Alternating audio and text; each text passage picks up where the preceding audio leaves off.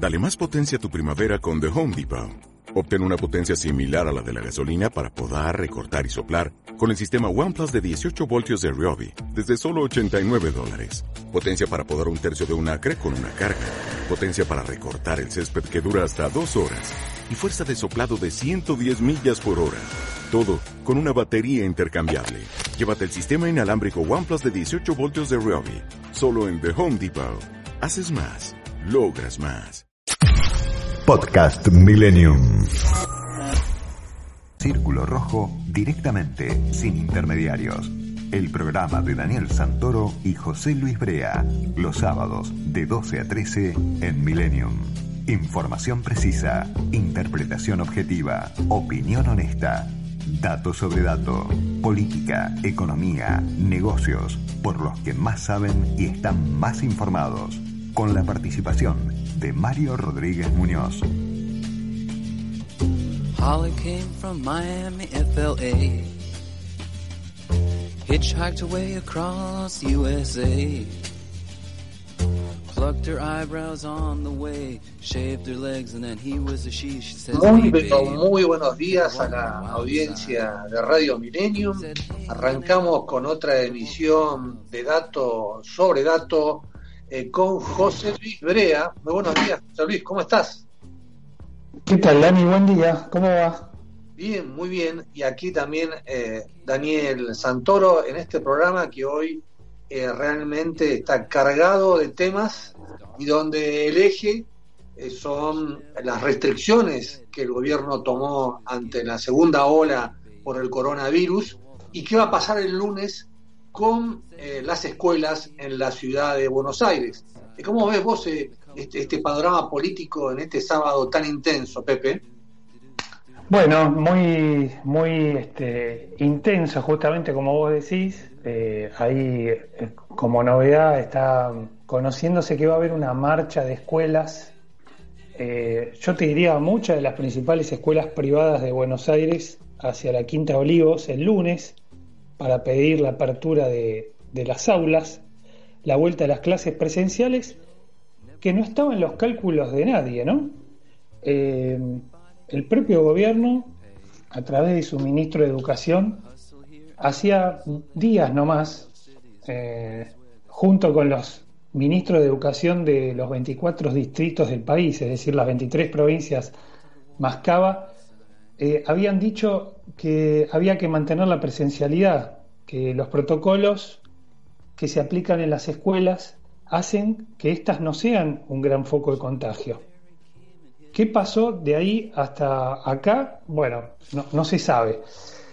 Eh, lo que sí se sabe es que, eh, o sea, se, se, intuye, ¿no? Había una presión del ala dura del gobierno, Kisilov y su ministro de Salud, eh, Goyan, venían haciendo declaraciones, con lo cual se venía preparando un poquito el clima, pero como el propio Alberto Fernández había defendido hasta acá la presencialidad en las escuelas, bueno, llama un poquito la atención.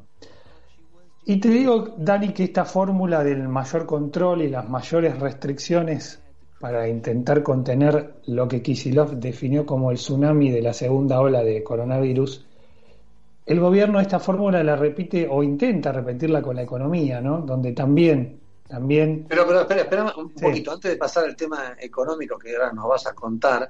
Eh, sí. Bueno, en el programa de hoy tenemos al jefe de gabinete del gobierno porteño, Felipe Miguel, para que nos cuente las últimas alternativas a qué va a pasar el lunes. Y yo quería coincidir con vos nada más y muy rápido también en esta introducción, en esta mesa de nuestro programa, Pepe, es que acá sí. se impuso la línea eh, Cristina Kisilov Baradel, digamos, queda, queda muy claro, como bien decías vos, el ministro de, de Educación de la Nación, Nicolás Tota, quedó este, colgado del pincel, como se dice este, en la calle, porque había anunciado 12 horas antes que iban a continuar la, las clases este, presenciales, ¿no? Uh -huh. Entonces, y también la ministra Bisotti, ¿no? Y la ministra Bisotti también, obviamente que no sabía, tuvo que ir de urgencia, le llevaron en un, en, en un auto a Olivos para que le comentaran las medidas, este, las duras medidas que iba eh, a lanzar eh, Alberto en ese mensaje grabado, ¿no? Entonces, yo creo, no sé si vos lo coincidís, pero digamos, hay un afianzamiento muy claro de la línea este, Cristina Kisilov, este, Baradel, eh, en, todo esto, ¿no? Absolutamente. Lo, paradójico es que el entorno de Alberto Fernández dicen que eh, subrayan que la decisión el presidente la tomó en soledad, sin consultar a sus ministros, y pretenden vender esto como un gesto de autoridad, cuando más bien parece lo contrario. Pero bueno, detalles al margen. Eh, para entrar en el terreno económico, Dani, y no, no, irnos demasiado, te decía que también acá la receta parece ser ir por las mayores restricciones y los controles. Se ha redoblado la presión sobre las empresas, pidiéndoles más información, bueno, ajustando las tuercas, prorrogando precios máximos. Y lo que sucedió esta semana también es que eh, vuelve la presión y, la posibilidad de que eh, haya una restricción sobre los alimentos, sobre las exportaciones de alimentos. Ahora Paula Español habla eh, de quizás aumentar las, las, retenciones a las exportaciones de carne. y hay quizás también una tentación última en todo esto de volver a la, a las restricciones generales y a esta suerte de cuarentena nuevamente, que es eh, que también eso ha servido como para frenar la inflación. Esta semana se conoció la inflación de marzo, 4,8%, la más alta, muy alta, la más alta desde septiembre de 2019, el mes posterior a las PASO del 2019. Fíjate lo que pasó en 2020. En marzo, antes de la pandemia y de la cuarentena, la inflación había sido del 3,3%. En abril y mayo, que fueron los meses de la cuarentena más dura del 2020, eh, la inflación de esos dos meses fue de 1,5%. Y en junio, cuando empezó a abrirse un poquito la actividad, las primeras, eh, las industrias, la construcción pública, subió al 2,2% la inflación. Y en julio, que quizás ya nos olvidamos, pero los primeros 15 días de julio hubo de nuevo, eh, se volvió a cerrar y a restringir la circulación, y ahí la inflación volvió a caer al 1,9. Pero para, para, para, Pepe, vos estás, no sea una tentación. Pepe, estás insinuando que el gobierno usa las restricciones por el tema sanitario para este, que haya menos actividad económica, menos inflación. No, no, no, no, no, para nada. Yo lo que digo es que espero que nadie se tiente con esto, ¿no? Que nadie se tiente con enfriar la economía de alguna manera con esto, eh, porque así enfría la inflación. Yo creo que no, ¿no? Yo creo que la receta eh, del ministro Guzmán ha sido atrasar el, tipo de cambio, o sea, que, el dólar eh, no se mueva o se mueva muy por debajo de la inflación mensual. Y bueno, él confía en que los resultados se van a empezar a ver a partir de abril y mayo. Eh, como vos dijiste el sábado pasado, el ministro de Economía Guzmán sigue pasando la gorra. ¿Y qué le dijeron en el Club de París, este gran grupo de acreedores europeos que tiene la Argentina, Pepe? Bueno, le dijeron que eh, antes de llegar a un acuerdo para postergar el pago que vence en mayo, el 31 de mayo vence un pago de 2.400 millones de dólares con el Club de París. Antes de llegar a un acuerdo para postergar ese pago, tiene que haber un acuerdo con el Fondo Monetario Internacional. Algo que parece a esta altura del partido muy difícil, ¿no? Lograr en tan poco tiempo un acuerdo con el fondo cuando hasta ahora no, se ha logrado. Así que bueno, vamos a ver, este, ayer el Ministerio de Economía habló de encontrar soluciones creativas para este dilema o para esta encrucijada. Vamos a ver cómo se resuelve. Eh, bueno, parece que el ministro va a volver con la gorra vacía, ¿no? Este, y si te, te, parece, Pepe, vamos a una tanda y arrancamos con todo, con esta nueva emisión de Datos sobre Datos. Vamos, dale.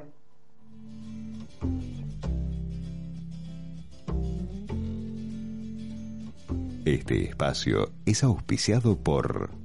Instituto Asegurador Mercantil es la compañía que te brinda confiabilidad y respaldo para cuidar lo que más valoras. Te ofrecemos amplias coberturas y variedad de productos adaptados a las necesidades de tu hogar, tu empresa y tu comercio. Comunícate con nosotros al 0800-333-3426 o visita nuestra página web www.institutoasegurador.com.ar. Grupo Petersen, desde 1920, construyendo el país. Flow es para vos, para vos y para vos. Si tenés cablevisión, la aplicación de Flow es gratis. Descárgate la app y disfruta Flow desde tu celular, tablet o compu. Flow. Silfa, los laboratorios argentinos. Somos la industria nacional que produce medicamentos para cuidar la salud de todos. Juega la selección, juegan los mejores en ESPN. Viñolo, Clos, Torre, López, Fantino y un equipo que siempre sale a ganar. ESPN es tu pasión. ESPN es fútbol. Somos Action Energy y en nuestro nombre hay una X, que además de una letra, es una marca. Es la búsqueda que empieza después de encontrar algo. Por eso cuando salgas, vení en cualquier rincón del país en donde estés. Vení a llenarte de energía. Razones no te van a faltar. Action Energy, vení a donde vamos. Para nosotros las empresas son parte de algo más grande. Por eso estamos de su lado, ayudándolas a crecer. El valor de hacer. BIND, Banco Industrial. ¿Sos socio de OSDE? Tenemos una buena noticia para vos. Ahora podés obtener tu credencial digital para acceder a nuestros servicios en forma práctica y segura. Es posible utilizarla sin conexión y compartirla con otra persona para que compre medicamentos por vos o acompañe a tus hijos al médico. Además, como la mostrás desde tu celular, reducís la posibilidad de contacto con el coronavirus. Descargala ahora y lleva siempre con vos una credencial sustentable. OSDE, hoy más que nunca, queremos que más gente se cuide. Superintendencia de Servicios de Salud 0800 227 www.sssalud.gov.ar Registro Nacional de Entidades de Medicina Prepaga número 1408 Tarifazos de Comunicación 0810 5567 nuestra web o a contacto arroba Synergium Biotech es una compañía farmacéutica argentina especializada en la investigación, desarrollo, producción y comercialización de vacunas y medicamentos biotecnológicos de alta complejidad. ¿Ya sos parte de tu Pharmacity? Recordá presentar tu DNI en caja para activar todos los descuentos que tenemos para vos. Y si todavía no sos parte, registrate gratis en tufarmacity.com.ar y disfruta de todos los beneficios de nuestro programa. Tu Pharmacity es tu manera de estar mejor. Cumplimos un año y ya somos 3 millones de personas conectadas a la comunidad cuenta DNI. Envía y recibí dinero, paga en comercios, recarga tu celular y mucho más a través de nuestra app. Sumate a cuenta DNI, Banco Provincia, el banco de las y los bonaerenses. Plan de vacunación COVID-19. Empezamos a aplicar la vacuna en más de 180 puestos en la ciudad. Para conocer más sobre las etapas y dónde vacunarte, ingresa a buenosaires.gov.ar barra vacuna COVID o chatea con la ciudad al 11 50 50 0147. Cuidarte es cuidarnos. Buenos Aires Ciudad. Llegas a tu casa con un auto nuevo. Un auto nuevo llega a una concesionaria en un camión. Un camión sale a la ruta con 8-0 kilómetros de una planta. A la planta le llegan componentes de una fábrica de autopartes. A la fábrica de autopartes le llega el acero. Al acero lo hacemos pensando en tu auto nuevo. Ternium. Acero para hacer. ExxonMobil se encuentra presente en la Argentina desde hace más de 100 años. Hoy, con más de 2.000 empleados, lleva adelante desarrollos de recursos no convencionales, exploración costa afuera, un centro de servicios global y programas de fortalecimiento para comunidades. ExxonMobil, contribuyendo con el crecimiento del país. Ahora con Modo y la app Galicia, podés manejar tu dinero de manera más simple desde donde estés. Porque podés enviar dinero a tus contactos del celu, pagar en comercios con código QR y pedirle a cualquiera de tus contactos que te envíe dinero. Bajate la app y tené a mano todo lo que usás. Con Modo y la app Galicia, podés hacer cada vez más. Cartera de consumo solo para clientes habilitados en la app Galicia puede requerir conexión a internet o datos móviles a cargo del cliente. Modo de propiedad de Play Digital Sociedad Anónima más info en bancogalicia.com. En el mediodía del sábado, dato sobre dato.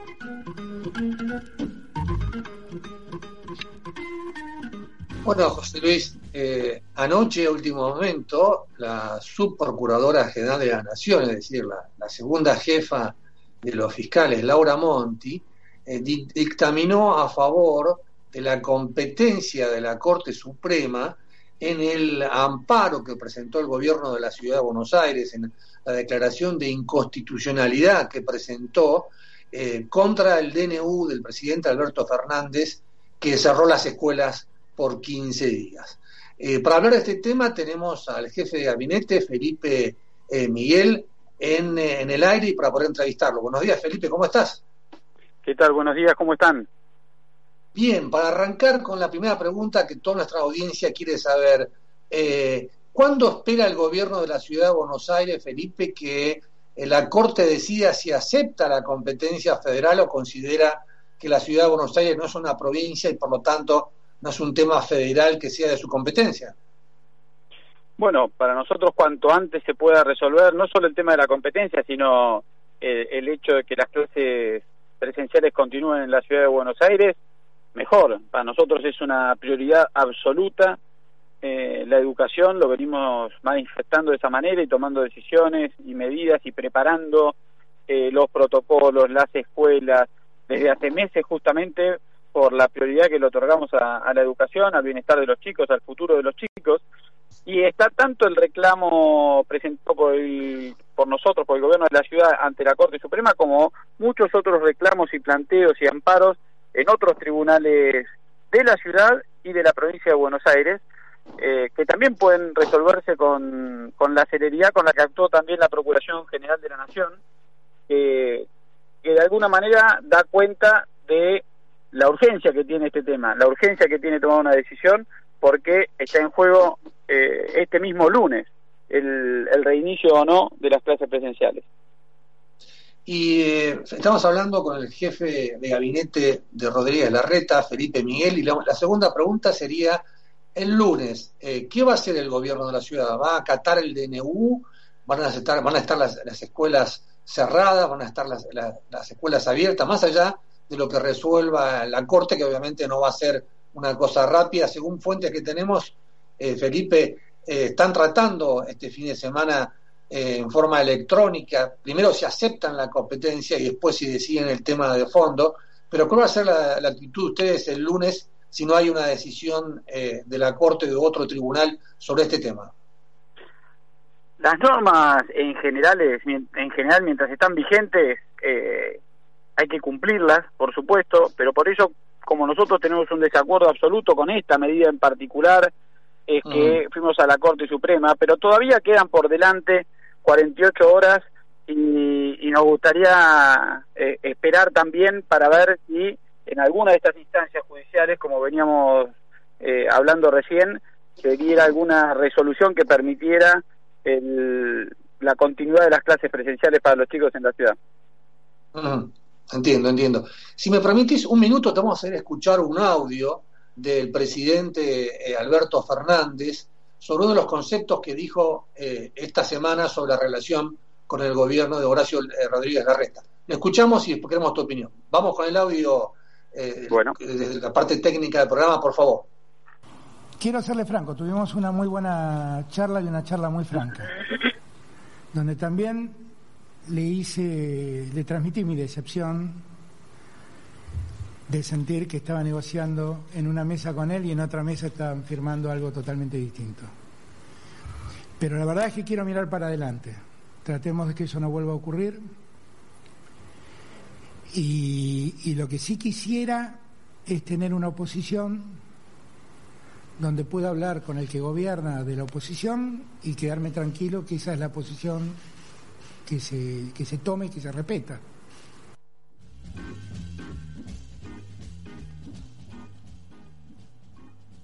Felipe, ahora te habla José Luis Brea, ¿cómo estás? ¿Qué tal? ¿Cómo estás, José Luis? Bien, bueno, la, primera pregunta que surge es, eh, ¿cómo fue esa reunión? Contanos un poco la, interna, la comidilla, porque por un lado dice fue una muy buena reunión y por el otro lado dice que estaba decepcionado con Rodríguez Larreta. Fue una reunión de trabajo donde se compartió información, Horacio le llevó mucha información que respaldaba justamente nuestro desacuerdo con interrumpir las clases presenciales por, por diferentes razones. En primer lugar, pero, pero sobre todo porque justamente la medida no se condice con eh, los hechos de la realidad, ni con el impacto sanitario que se busca, ni desconociendo el daño que hay, producen este tipo de medidas en, en los chicos. Mm. Este tipo de restricciones eh, hay que evaluarlas muy bien y lo que le manifestó Horacio en la reunión fue justamente toda la información que demuestra que las clases presenciales en la ciudad de Buenos Aires no son un foco de contagio. En los últimos hay muchos estudios, muchos análisis respecto de esto, pero en la ciudad de Buenos Aires en particular, donde llevamos adelante un conjunto de protocolos muy bien diseñados, hemos adaptado clases también eh, justamente para reducir cualquier riesgo de contagio. Eh, desde el 17 de marzo al 12 de abril, de las 700.000 personas que concurren a las escuelas, menos del 1%, menos del 1% se contagió en todos esos días. Y cada vez que hubo que aplicar un protocolo por las burbujas y se aislaron las burbujas, dentro de esas burbujas, casi el 0%, solo el 0,012% se positivizó, quiere decir que dentro de una burbuja pasó algo, 0,012%.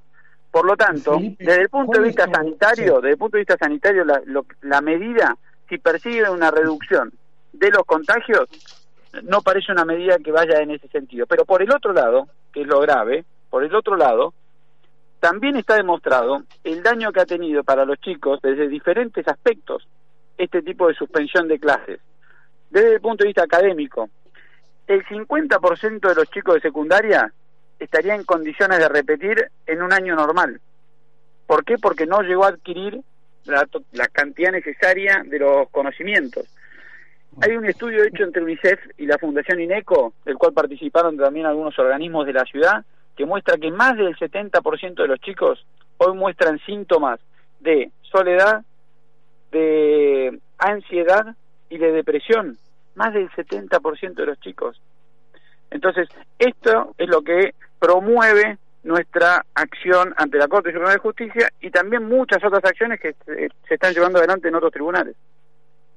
Felipe, ¿qué análisis, qué, qué reflexión hacen eh, vos y Rodríguez Larreta sobre el cambio de actitud de Fernández? ¿Qué puede haber pasado? Porque su ministro, él mismo, venía defendiendo las clases presenciales y en base a lo que había sucedido en el año 2020, venían comunicándose con el gobierno de la ciudad y de la provincia de Buenos Aires. E, ese famoso triunvirato del que se hablaba en 2020 esta vez se rompió. ¿Por qué este cambio eh, de actitud en el presidente? A ver, yo no puedo no puedo explicar eh, las posiciones del presidente. Para eso es mejor preguntarle al presidente. Lo que sí es importante y, y me parece yo rescato también del encuentro de ayer es que eh, es importante sostener el diálogo, sostener el, la construcción de consenso, sostener coordinación de políticas, porque para nosotros esta, esta decisión de manera sorpresiva también impidió compartir, eh, discutir información que hubiera sido esencial. Como vos decís, su propio ministro de, de Educación, 24 horas antes se había referido a que las clases y las escuelas se tenían que mantener abiertas.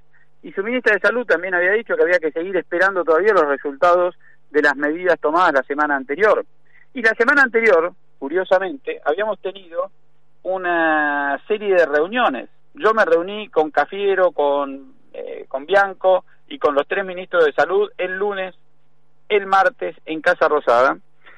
Y pudimos construir un consenso en general. No estuvimos de acuerdo con una de las medidas, también fue transparente ese hecho de manifestar que no estábamos de acuerdo, pero estuvimos de acuerdo con otras medidas. Y en esa mesa también, en esa mesa en Casa Rosada, todos también estuvimos de acuerdo que cualquiera de las medidas que se tomaran tenían que priorizar dos cosas, la educación y el empleo, las fuentes de trabajo. Y, y eso se llevó adelante se acató en la ciudad de Buenos Aires enormemente, hay un cumplimiento muy importante. Nosotros tenemos un agradecimiento y un, y un reconocimiento enorme a todos los porteños porque durante meses, ya vamos un año de pandemia, se han cumplido todas las medidas de prevención que les hemos pedido desde el gobierno, las que son a título personal, las que hacen a los protocolos para cada una de las actividades que se fueron habilitando. Y esa es la manera.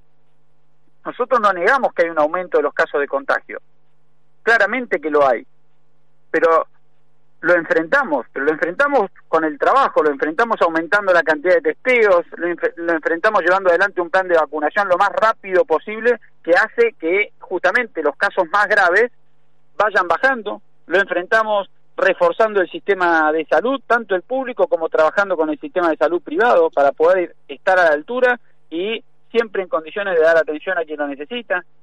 Lo enfrentamos tomando algunas de las medidas, como por ejemplo en las limitaciones que hacen al transporte público desde la ciudad de Buenos Aires, liberando el estacionamiento, para que se pueda aliviar el transporte público, se pueda usar más el auto, se usen otros medios de movilidad. Esa es la manera de enfrentar el virus.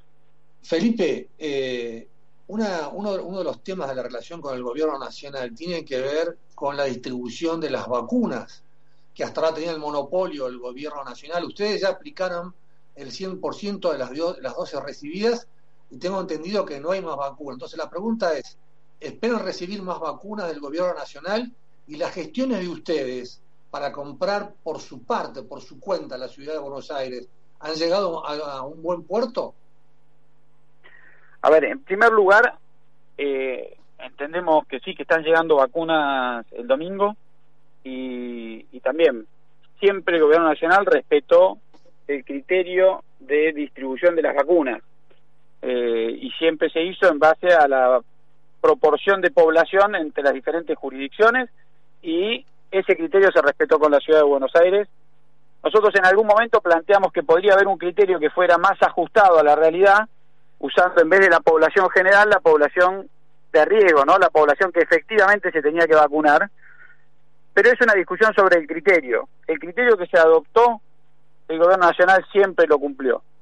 Eso por un lado. Por otro lado, es cierto que hubo siempre una política de centralización en materia de compra de vacunas y hace algunos días el jefe de Gabinete Nacional comunicó un cambio en esa estrategia, habilitando de alguna manera en ese cambio a otras jurisdicciones para que también salgan a buscar vacunas. Por supuesto que inmediatamente nos pusimos a trabajar para hacerlo, pero no quiero dejar de ser bien claro y transparente. La probabilidad de... Eh, es muy difícil ahora. Ahora es muy, muy difícil lograrlo, pero no vamos a dejar de hacer todos los esfuerzos que estén a nuestro alcance. Y es muy difícil porque hay dos fuentes fundamentalmente de vacunas. Por un lado, los países productores como Rusia y como China que están, que en primer lugar han negociado siempre con gobiernos nacionales. Y en el caso de Argentina lo hacen con el gobierno nacional. Y por otro lado están los, las empresas, los laboratorios productores, que tienen su producción comprometida muchos meses hacia adelante, con quienes ya les compraron. Entonces, ahora salir a hacer estos esfuerzos eh, realmente encuentra una dificultad muy, muy importante, por lo menos para el corto y mediano plazo. Pero dicho eso, igual vamos a hacer todos los esfuerzos. Y si llegamos a tener éxito, vamos a poner esos resultados a disposición no solo de la Ciudad de Buenos Aires, sino también del, del Gobierno Nacional, de las provincias, para que sean parte también de un incremento de vacunas para una estrategia nacional. Felipe, eh, bueno, estamos conversando con Felipe Miguel, jefe de gabinete de la Ciudad de Buenos Aires, para los que se enganchan recién. Felipe, hay un sector en estado de desesperación que son los gastronómicos. Eh, bueno, ayer estaban los medios de televisión en los canales un restaurante que se negaba a cerrar las puertas a la noche. También hay fotos y videos en las redes sociales que mostraban bares abiertos eh, ayer a la noche. ¿Qué actitud va a tomar el gobierno porteño frente a esas, a esas conductas, digamos, y ante esa realidad de, los gastronómicos que vienen muy golpeados ya, ¿no? En primer lugar, eh, entenderlos, porque claramente entendemos la preocupación, han atravesado un año durísimo, durísimo, uno de los sectores más golpeados, por eso lo fuimos acompañando y apoyando a lo largo de estos meses con diferentes medidas, eh, y vamos a estar cerca del sector y, y por supuesto, como lo hicimos hace una semana, yo recién contaba las reuniones que tuvimos en Casa Rosada, donde se tomaron las medidas anteriores y, y fue, tuvimos una conversación con el con el con el gobierno nacional, ¿no? En relación con el horario, si se acuerdan, donde Originalmente había una propuesta que la restricción a la actividad sea a las 10 de la noche, nosotros planteamos que fuera a las 12 de la noche, y lo hicimos porque sabíamos y sabemos, somos muy conscientes, que una hora, una hora para el sector gastronómico tiene un impacto enorme y por eso defendimos tanto y por suerte encontramos también eco del lado del gobierno nacional para encontrar un equilibrio con este esquema que era hasta las 11 y después de las 11 solo con aquellos que ya se encontraban adentro, ¿no? Ahora tenemos una situación un poco más difícil, tenemos una situación un poco más difícil y, eh, y bueno, obviamente vamos a acompañar al sector y también esperamos y contamos con que estas, estas medidas duren lo menos posible. Todo el esfuerzo que hagamos para que la situación sanitaria mejore lo más rápido que se pueda va a ayudar también a poder revertir eh, con más celeridad estas, estas medidas de restricción. Felipe, te hago la última, ya con esta cerramos. ¿Cuál es la situación de las camas eh, disponibles en la ciudad de Buenos Aires? Porque hay mucha discusión, sobre todo con el gobierno bonaerense, que si se toman las camas del sector privado, la ocupación es mucho mayor y que el promedio entre público y privado hace que baje. Eh, ¿Cómo es en cada uno de los sectores, público y privado? Bueno, voy a explicarlo para que se entienda también porque la situación además no es estática. Eh, ¿Qué quiero decir con esto? En primer lugar, en este momento, la ocupación en el sector público de las camas, y voy a hablar de terapia intensiva, que, que me parece que es lo que más preocupa, anda alrededor del 50, 53, 54% de la ocupación de las camas del sector público. En el caso del sector privado está un poco arriba del 80%. En el promedio está un poco arriba del 70%. Con lo cual, en este momento todavía el sistema de salud, tanto el público como el privado, está en condiciones de seguir dando respuesta a todas las necesidades que, se presentan. Dicho eso, hay que también entender otra parte que tiene este, que yo me refería que no era estático, tiene una dinámica. ¿Por qué? Porque cuando el coronavirus afectó durante la primera ola de manera muy, muy relevante el, el, sistema de salud público, cada uno de los subsistemas, tanto el público como el privado, fueron moviendo camas que eran de, de atención eh, programada, ¿no? De cirugías programadas, otras patologías, pero que se programaban, que no eran urgentes, destinándolas al COVID. Cuando el COVID aflojó, muchas de esas camas se volvieron a utilizar para atenciones programadas que habían sido postergadas. Entonces, hay un hay un balance entre estas dos tipos de, estos dos tipos de atenciones. Ahora que el COVID vuelve a tensionar y a necesitar más recursos, tanto el sistema privado como el sistema público volvemos a destinar más camas de terapia intensiva al COVID y menos a las atenciones programadas no urgentes. Por eso esa capacidad que puede estar en un momento en el 80%, cuando hay nuevas camas, se refuerza y la capacidad en términos de porcentaje vuelve a bajar. Si yo pongo más camas, yo eh, refuerzo, tengo menos porcentaje de ocupación. Y ese es el trabajo que estamos haciendo ahora, tanto en el sector público como en conjunto. Nosotros nos juntamos todos los días con el sector privado para que puedan ir teniendo también cada vez más capacidad.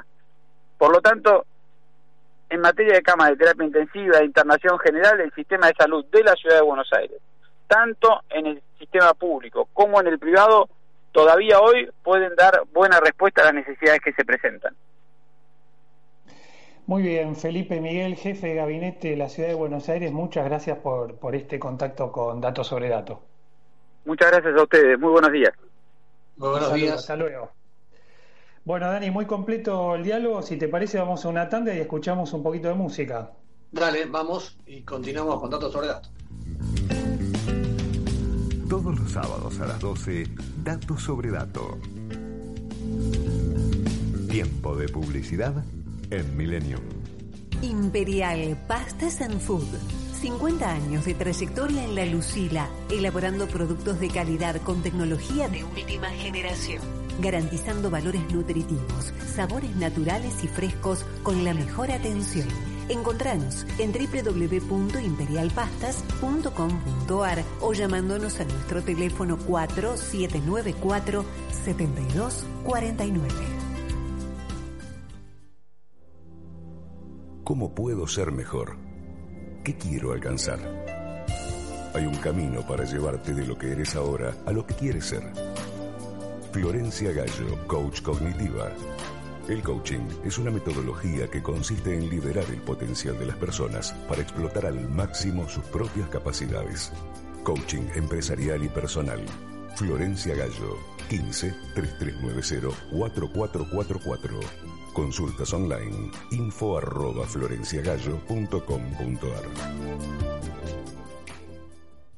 Master Clean. Limpieza de obras y hogar. Realizamos la limpieza integral de tu casa, oficina u obra en la que necesites de nuestro servicio. Pedinos tu presupuesto sin cargo al 011 2283 8722 o a través de nuestro Instagram Master Clean 0. Estamos para atenderte. Master Clean. Seriedad, seguridad y economía en una sola pasada. Comenzó el plan público y gratuito de vacunación contra el COVID-19 en los 135 municipios. Si sos mayor de 18 años, regístrate en www.vacunatepba.gba.gov.ar para recibir más información de la campaña y esperar tu turno. Es un mensaje de la Honorable Cámara de Senadores de la Provincia de Buenos Aires. ¿Tu TV no funciona? No pienses en tirarla. Comelec Service es la solución para hacerte la vida más fácil. Asesoramiento y presupuesto telefónico. Retiro a domicilio en Cava sin costo adicional. Contactanos al 4958-2545 o a nuestro WhatsApp 11 5647 8869. Estamos en Varela 282 Flores. De lunes a sábados de 10 a 20 horas. Comelec Service es tu solución. Fin de espacio publicitario. Mientras el mundo gira y gira, transmite Milenio.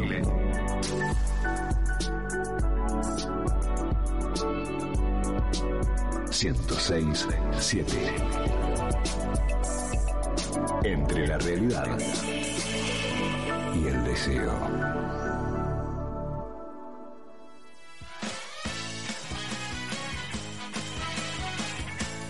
Seguimos en Dato sobre Dato por FM Millennium.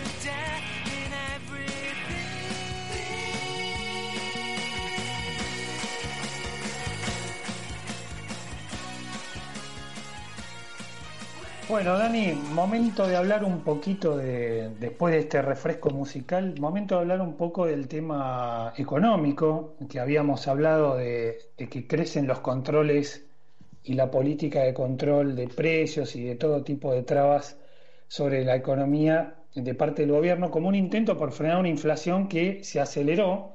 Hay una promesa del ministro Guzmán de que la inflación va a empezar a bajar a partir de abril no todos lo tienen tan claro. Y entre las baterías de medidas que se anunció está la de, eh, bueno, crear un nuevo registro para la exportación de carnes, eh, vigilar más a los exportadores, ver si hay operaciones de facturación o subfacturación. Pero además hubo declaraciones de la Secretaría de Comercio Interior, Paula Español, de que eh, por un lado se podrían prohibir las exportaciones o bien aumentar las retenciones. Vamos a ver cómo esto ha repercutido en eh, los sectores afectados y estamos en línea con Daniel Pellegrina, presidente de la Sociedad Rural Argentina. ¿Qué tal Daniel? José Luis Brea y Daniel Santoro te saludan. ¿Lo tenemos en línea? No. No, se, se, tenemos un, un, problema técnico. Pero Pepe, ¿y qué, pasa con el, con el aumento de las naftas? Esta mañana nos despertamos y PF aumentó el 6% el valor de la nafta. ¿Eso también influye? Sí, sí, por supuesto. Eso va a contribuir al índice de abril. Es parte del aumento que ya eh, había anunciado IPF el mes pasado que va a ser del 18% en total. Si mal no recuerdo, el último tramo de este aumento se va a dar en mayo. Eh, bueno, y ahí sea la paradoja, ¿no? De que en el caso de IPF, donde el Estado tiene un interés y una participación, se permiten los ajustes eh, acompañando un poco la inflación. Incluso se, se reconoce que ese es el objetivo, ¿no? Que no se le desmadren los costos a la compañía y a otras compañías privadas que exigen algo parecido se les dice que no, ¿no? Hay, hay ahí como una, un doble discurso. ¿A vos te parece, Pepe, que eh, la política esta intervencionista del Estado en la economía de Paula Español, ¿no? una aliada de Kisilov, una ex compañera de estudios en la, en la facultad de Kisilov, es un poco un revival, una, una nueva versión de las políticas de Guillermo Moreno, el ex secretario de Comercio de las tres primeras presidencias de los Kirchner? Y bueno, algo de eso hay, ¿no? Eh, ya se están preguntando en el empresariado si no hay un, regreso al morenismo, aunque en esta vez, aunque esta vez no es Guillermo Moreno el que está. Eh, pero incluso por momentos tiene hasta ribetes risueños, como sucedió esta semana eh, donde la Secretaría de Comercio Interior sacó un extenso comunicado con un montón de detalles sobre este, los paquetes de las galletitas y acusando a algunas empresas, como por ejemplo Mondelez, eh, que es lo que la empresa que antes se llamaba Kraft, ahora se llama Mondelez, bueno, diciendo que está eh, cambiando mínimamente las presentaciones de algunos productos para poder eh, de alguna manera burlar, entre comillas, el congelamiento de precios establecido por el programa Precios Máximos y poder aumentar los precios. Era algo que ya pasaba en la época de Moreno. Las empresas que hacían, por ahí te decían, bueno, tal producto tiene una fórmula nueva o le agregamos tal ingrediente y a mm. partir de eso aumentaban. Una, una forma que buscan las empresas de, bueno, de de generar rentabilidad por algún otro lado si es que no le permiten eh, tocar los precios, ¿no? Es un poco el tira y afloje que vemos todo el tiempo. A mí hay otra cosa que me preocupó, ¿no? De, parte de Paula Español, eh, no es el caso de Guillermo Moreno que se decía que recibía a los empresarios con una pistola arriba del escritorio para este, eh, que razonaran y que no aumentaran los precios, pero que hay una segunda de ella, de apellido Goldberg, una cosa así, Mm. que lo recibe eh, diciéndole, che, este señor empresario, vos eh, te hiciste, la hiciste toda con el gobierno de Macri, ahora devolvela, trae la plata de afuera, que en, ese, ese tono de amenazas de, de barra brava este, de, un equipo de fútbol. No, eso, eso ya no está, eso ya no está, y en eso Dani se parece a lo que sucedía con Augusto Costa en el, en el 2015, en la última presidencia de Cristina Kirchner todo el mundo te decía que, eh, primero, hay un tema generacional. Todos estos funcionarios son más jóvenes. Eh, y hay un trato un poco más eh, cordial, si querés, con las empresas, pero una rigidez ideológica mayor respecto de Moreno, ¿no? Moreno, un peronista más clásico, más dispuesto a entender algunas cosas y a llegar a la negociación y al arreglo político, y esta gente más apegada al Excel ¿eh? y a lo ideológico. Pero bueno, si te parece, vamos a escuchar un poquito más de música y, continuamos con otras notas, eh, Dani. Dale, vamos.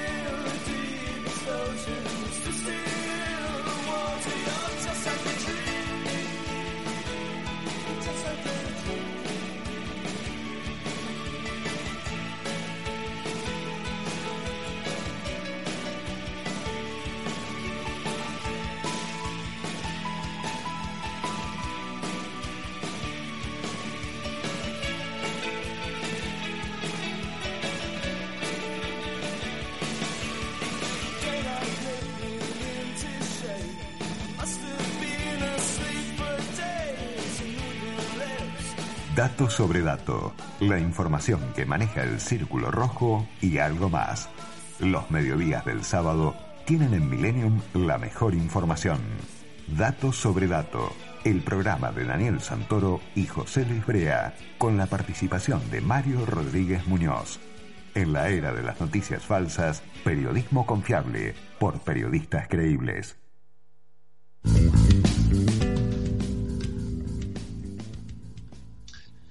Bueno, este, tenemos problemas técnicos para enganchar al presidente de la Sociedad Rural Argentina, Daniel Peregrina, pero tenemos, Pepe, ya a la columna de Mario Rodríguez Muñoz. Muy buenos días, Mario. ¿Con qué nos vas hoy a deleitar hoy? ¿Qué tal, muchachos? ¿Cómo le va? Buen día.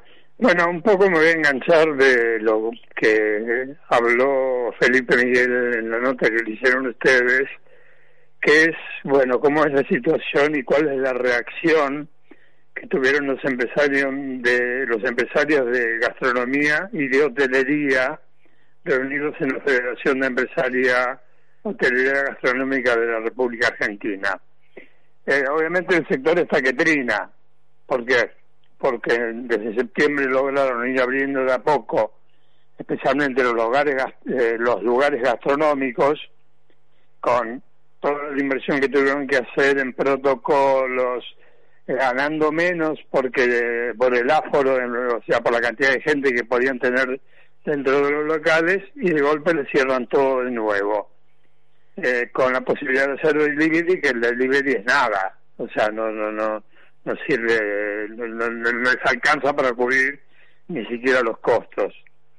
Eh, la federación, entre las quejas, que presentó, bueno, pidió medidas urgentes y habló de que con estas nuevas restricciones podía haber una caída de 170 mil puestos de trabajo. Eh, que ¿Cuántos, cuántos puestos, Mario, perdón?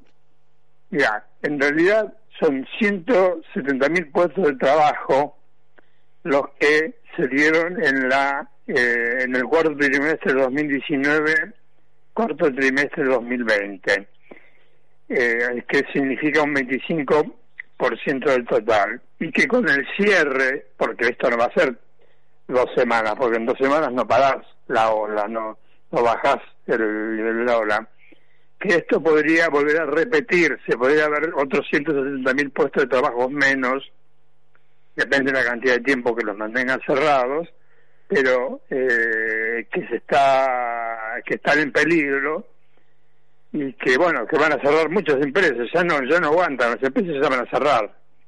Si tienen una restricción que dura demasiado tiempo van a directamente van a cerrar y no no no van a, poder seguir trabajando. Calcula que eh, antes de la implementación de las de esas restricciones últimas desaparecieron un 10% de las empresas cuando podían haber abierto o sea que son unas 8.000 empresas menos el eh, esto a pesar de que podían recibir gente, podían atender público con los protocolos y los aforos establecidos.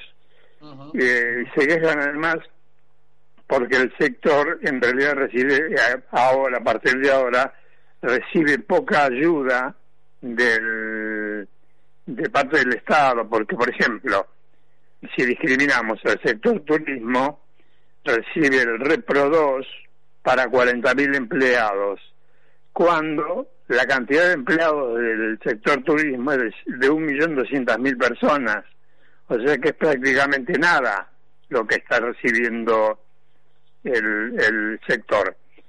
Si discriminamos en hotelería y gastronomía, les digo que la hotelería cayó un 68% a nivel interanual en el año 2020. Y eh, en enero de 2021 volvió a caer un 54%. Y la gastronomía, que es lo que tiene uno más cerca, porque bueno, la hotelería con la caída del turismo eh, es, más obvia la, la, la que, que la actividad sufra más. La gastronomía, que uno es común que vaya a los restaurantes, conozca restaurantes, es algo más cercano tuvo una caída, caída del 45% interanual en 2020 y en enero de 2021 cayó un 36%. Calculen que desde septiembre hasta ahora la gastronomía particularmente pudo, pudo empezar a trabajar de a poco, primero con las mesas en el exterior, luego con eh, los, el interior habilitado con, con determinados protocolos de seguridad. Eh, esto si se lo compara con, otros países, este, el informe de la Federación de Empresarios Gastronómicos y Hoteleros, dice que en la Argentina cayó un 62% promedio la actividad tanto de hotelería como de gastronomía, mientras que en la Unión Europea la caída fue del 45%. Está bien, son comparaciones difíciles de medir, porque es distinto el, los problemas económicos que tiene la Europa que los que tiene la Argentina. Y da algunos datos de cuánto representa el sector eh, en, a nivel eh, general, que representa un 3% del valor bruto de producción. Así que bueno, eso es más o menos lo que está. Es, realmente has trazado un, un, panorama muy preocupante que lo vemos, lo vemos todos con los restaurantes y los, barrios de nuestro barrio, ¿no? Con estos cierres y demás. Así que muchas gracias por esta columna sobre este otro, eje del problema de la política sanitaria que es el gastronómico. Entonces nos vemos la semana que viene con vos, Mario. Chao, buen fin de semana y eh, a quedar en casa. Bueno, gracias. Chao, Mario. Para cerrar, este, eh, José, yo quería hacer un solo comentario que eh, mientras todo el mundo discute sobre la política sanitaria, Cristina Kirchner siguió enfocada en su situación este, judicial. Eh, por un lado, eh, consiguió que la Cámara Nacional de Casación Penal anulara el juicio por el dólar futuro, diciendo que fue una decisión política no judiciable esta pérdida de 54 mil millones de pesos que provocaron los contratos de dólar futuro y por otro que en su causa, en la causa por sus dos pensiones honoríficas, por la que está ganando un millón ochocientos mil pesos eh, por mes y cobró un retroactivo de 100 millones de pesos, se quiere sacar a los diputados de la oposición de la causa que tienen el rol de querellantes, de actores en todo eso. Eh, y decime cómo viene el tema económico para la semana que viene, Pepe. Bueno, Dani, eh, va a haber una, pidió una reunión en la mesa de enlace con los, los, ministros de Economía, de Agricultura y de Producción. De eso queríamos hablar con Daniel Pellegrina, lamentablemente no, no pudimos por temas técnicos. Y lo otro importante que Guzmán sorpresivamente agregó una escala en Moscú en su gira, ¿eh? Eh, con lo cual, bueno, muchas especulaciones. Se dice que va a ir también a hablar sobre el tema de las vacunas, lo cual me imagino que debe generar algún ruido interno en el gobierno, porque es el ministro de Economía. Pero hay algunos que dicen que también va a hablar de dinero, ¿no? A ver si Rusia puede llegar a contribuir con algún eh, fondo, algún tipo de aporte económico. Así que, como vos decías al principio, Dani, seguimos pasando la gorra. Bueno, entonces este, vamos al cierre del programa. Pepe, es, el momento de los eh, agradecimientos. Operación técnica, muchas gracias a Jorge Aguayo. Eh, producción, Tomás eh, Garrido, le damos un fuerte abrazo. Y como siempre, un saludo muy cariñoso a nuestra productora general, María Alveolite. nos vemos entonces la semana que viene, a la misma hora, aquí por Radio Milenio. Dale, chau, chau. Podcast Millennium. Hola, buenos días, mi pana. Buenos días, bienvenido a Sherwin Williams. ¡Ey! ¿Qué onda, compadre? ¿Qué onda? Ya tengo lista la pintura que ordenaste en el ProPlus app. Con más de 6.000 representantes en nuestras tiendas listos para atenderte en tu idioma y beneficios para contratistas que encontrarás en aliadopro.com. En Sherwin Williams somos el aliado del PRO.